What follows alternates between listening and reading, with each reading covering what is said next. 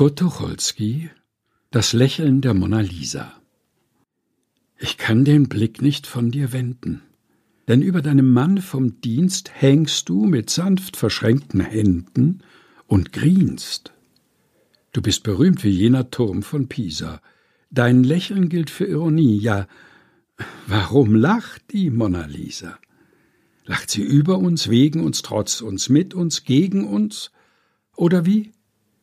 Du lehrst uns still, was zu geschehen hat, weil uns dein bildendes Lieschen zeigt, wer viel von dieser Welt gesehen hat, der lächelt, legt die Hände auf den Bauch und schweigt. Theobald Tiger 1928 Kurt Tucholsky Das Lächeln der Mona Lisa gelesen von Helge Heinold